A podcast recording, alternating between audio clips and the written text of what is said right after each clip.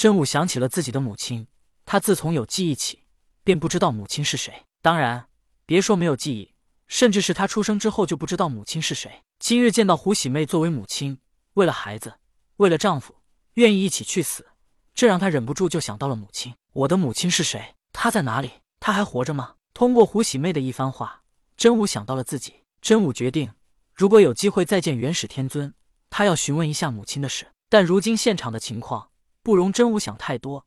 但同时，真武也被胡喜妹的母子情深、夫妻情深所感动。当然，最重要的，真武是想到了自己。只有切身体会，才会感同身受。人类一般都有同理心，仿若后世的心灵鸡汤一般。鸡汤之所以打动人，主要是观看者能做到共鸣。但是观看者为什么能做到共鸣？主要还是根据自己相似的亲身经历，让他们感同身受。胡喜妹和黑胶，一个作为母亲，一个作为父亲，为了孩子和爱人，愿意付出生命，这让真武感受到了元始天尊对他的爱。真武不忍心杀了黑蛟，也因为他没见过母亲，所以也不想拆散这对苦命鸳鸯。的确，胡喜妹和黑蛟真也算得上苦命鸳鸯。第一次胡喜妹和黑蛟是因为哪吒要除妖杀了胡喜妹，第二次是黑蛟为了让胡喜妹复生。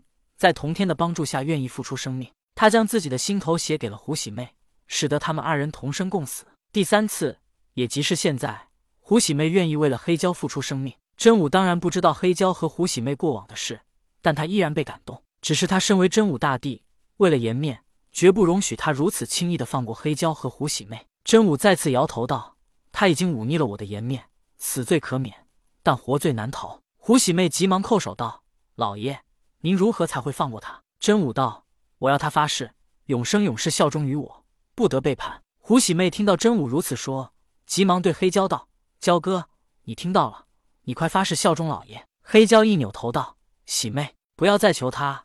我如若发誓效忠他，将来不是一样要与你们母子分离？”黑蛟的一番话，又让真武想到了元始天尊作为父亲，为了他，硬是忍着几千年不与他相见。想到自己。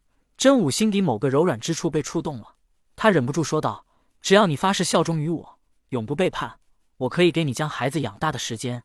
等孩子大了，你再来做我的坐骑。”这已经是真武最后的底线了。谁让胡喜妹这么能说会道，让他想到了自己呢？但是黑蛟反问道：“说的好听，问题千年时间你等得起吗？”真武一愣道：“千年？为何需要千年？”真武从一开始就获得了长生，包括后来在地府。元始天尊也是给了他自己三分之一的修为，包括真武这生生不息的能力，也是从蚩尤肝脏的来的。他的修为来的太容易，所以他并不知道妖怪修炼都是以千年为单位的。真武不解，胡喜妹则说道：“老爷，您与我们不同，人类只要修到百年，便可诛杀千年妖修，但妖修没有千年时光，实则一无是处。”真武又问道：“难不成你们都修到了千年？”胡喜妹答道：“老爷。”我确实已经修到了千年，而黑蛟则说道：“我修道也只不过几年，但我可是听过圣人讲道的。”黑蛟确实有骄傲的资本，这世间又有多少人听过圣人讲道呢？如真武大帝如此厉害，包括他父亲都是圣人元始天尊，但他却从来没听过圣人讲道。黑蛟听过同天讲道，可是黑蛟知道同天已经不再讲道，他的孩子绝对不会再有听圣人讲道的机会。那么将来他的孩子想要独立生活在这世间，没有千年时间。绝对是不行的。黑蛟的一番话，又让真武想到了元始天尊为了他，将自身三分之一的修为都给了他。从一开始的平凡人，到现在的真武大帝，真武可是等了数千年。千年时光对真武来说，真不算什么。想到此处，真武不屑的一笑，道：“千年又算得了什么？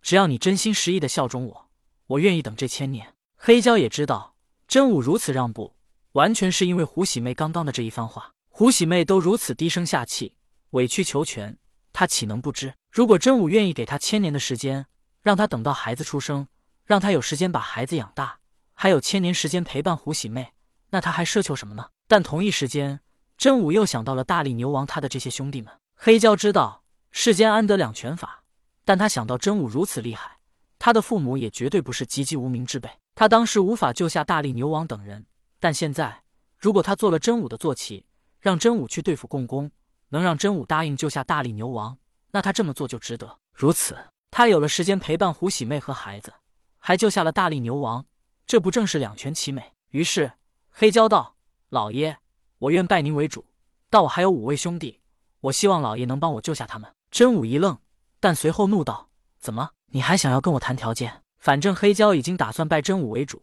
所以他也不在乎什么颜面，更不在乎什么自己身为一方妖王的气节，而是笑道：‘老爷，我拜您为主，我还有几位生死与共的兄弟，到时候老爷救下了他们，我们在妖族终生名赫赫。到时候，老爷您一句话，不等同于控制了我们的势力范围吗？’顿了顿，黑蛟继续道：‘纵然老爷您不能控制他们，但也控制了我。’”有我在，他们也不会做出忤逆老爷的事。接着，黑蛟继续道：“老爷在人间是真武大帝，有我们兄弟在，老爷在妖族同样是真武大帝。”听到黑蛟的一番话，真武刚刚还为自己因为感情用事而放过了黑蛟而后悔，但现在他这一番话，让真武觉得给黑蛟千年时间陪伴妻子和孩子，顺便扩大他在妖族的影响力，其实也不算一件坏事。当最后真武决定放过黑蛟时，不是因为他们夫妻感情深。也不是因为他被感动，而是他最终感觉到了利益。其实，一个人或者妖存活在这世间，更多的还是利益的纠葛。有了利益，感情可以放在其后。当然，不牵涉利益的时候，自然还是感情放在第一位。于是，真武道：“好，我便给你千年时间。希望千年后，不是我去抓你，而是你主动来找我。”这里先透露一下，黑蛟和胡喜妹的孩子便是九头虫，所以那时候杨戬射杀九头虫的时候。孙悟空才会放过他，而九头虫逃跑的地方正是北方，逃去了北海之地，那也是他父亲的大本营。黑蛟和胡喜妹听到真武如此说，便知道真武已经答应了他们的请求。胡喜妹急忙叩首道：“多谢老爷，多谢老爷。”黑蛟虽然有不情愿，但也恢复人身叩首道：“黑蛟多谢老爷大恩。”真武并未多言，从乾坤袋里掏出一个项圈，丢到黑蛟的头顶，项圈套在了黑蛟的脖颈之上。真武早就想收一个坐骑。所以项圈他早就准备好了，此时给黑蛟用上也是最合适的。真武道：“千年之后我们再见。”说罢，真武不再停留，继续向着北方而去。此间事了，真武也不愿多做停留，他要继续前往北方，追上朱刚烈和杀刘金。那两个人才是让他最丢颜面的，也是让他当时无能为力的。